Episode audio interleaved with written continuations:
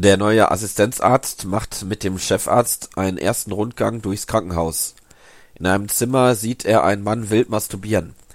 Was ist mit dem los? fragt der Assistenzarzt verwundert.